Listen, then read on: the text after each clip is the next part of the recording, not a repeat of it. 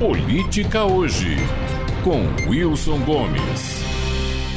O presidente do Senado, Rodrigo Pacheco, resolveu não seguir o exemplo de Arthur Lira e colocar para dormir o pedido de impeachment do ministro Alexandre de Moraes, feito com pompa e circunstância pelo presidente da República. Não se passou nem uma semana e Pacheco veio a público nesta quarta para dizer que estava rejeitando a denúncia feita e determinando o arquivamento do processo. Para não dar ares de decisão monocrática ou inteiramente política, Pacheco disse ter pedido um parecer jurídico à Advocacia Geral do Senado acerca do fundamento da denúncia que teria como base a Lei número 1079. A AGS teria concluído, segundo ele, que carece para o pedido a chamada justa causa, não havendo correspondência entre as acusações feitas e as condições tipificadas na referida lei. Consequentemente, disse ele, a recomendação da AGS é pela rejeição dessa denúncia. Essa manifestação é pela presidência e por mim acolhida, disse ele. Pacheco sabe de leis. Foi uma carreira bem-sucedida como advogado criminalista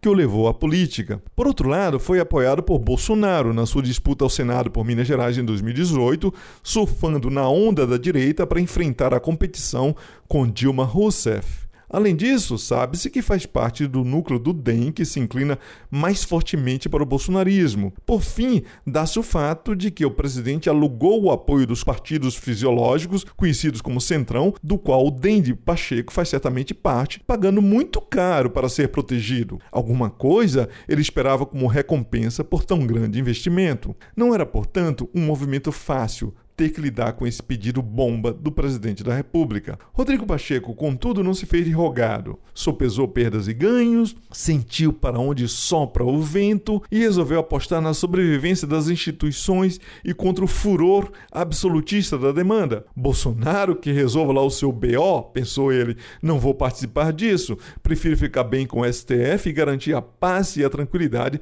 para as minhas operações no mercado político. Por que Pacheco não empurrou o pedido de impeachment com a barriga, como faz há meses o presidente da Câmara com as denúncias contra Bolsonaro. Por duas razões. Primeiro, porque sente que não há mais como ignorar a escalada autocrática do governo, que, com o pedido de impeachment de um ministro do STF, esgotou todas as possibilidades de garroteamento do judiciário ainda dentro do marco constitucional.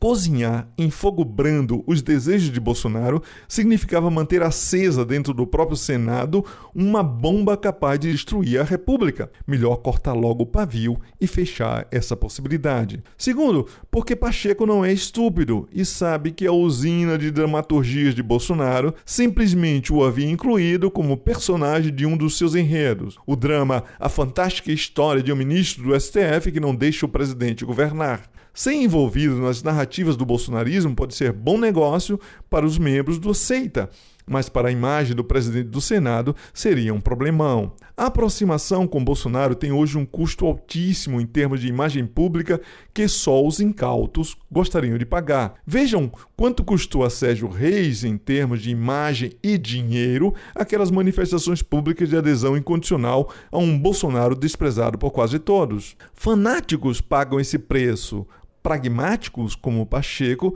querem distância disso. A proximidade de Bolsonaro é péssima para os negócios, para quem vive das operações de fisiologismo e clientelismo político, da troca de apoio legislativo para acesso às nomeações e aos cofres públicos. O PP, o PL e o DEM querem o dinheiro e os cargos que passam por Bolsonaro, não uma vida de casal e amor sincero quer uma distância prudente e um ambiente sem sustos institucionais para as operações políticas da vida como ela é. Nada de mãos dadas, nada de beijos em público e, sobretudo, nada de embarcar em aventuras e loucuras. Bolsonaro é hoje um navio indo a pique do qual certas agremiações de baixa convicção republicana vão retirar tudo o que puder ser aproveitado, mas só enquanto os botes salva-vidas estiverem ao alcance da vista e do braço.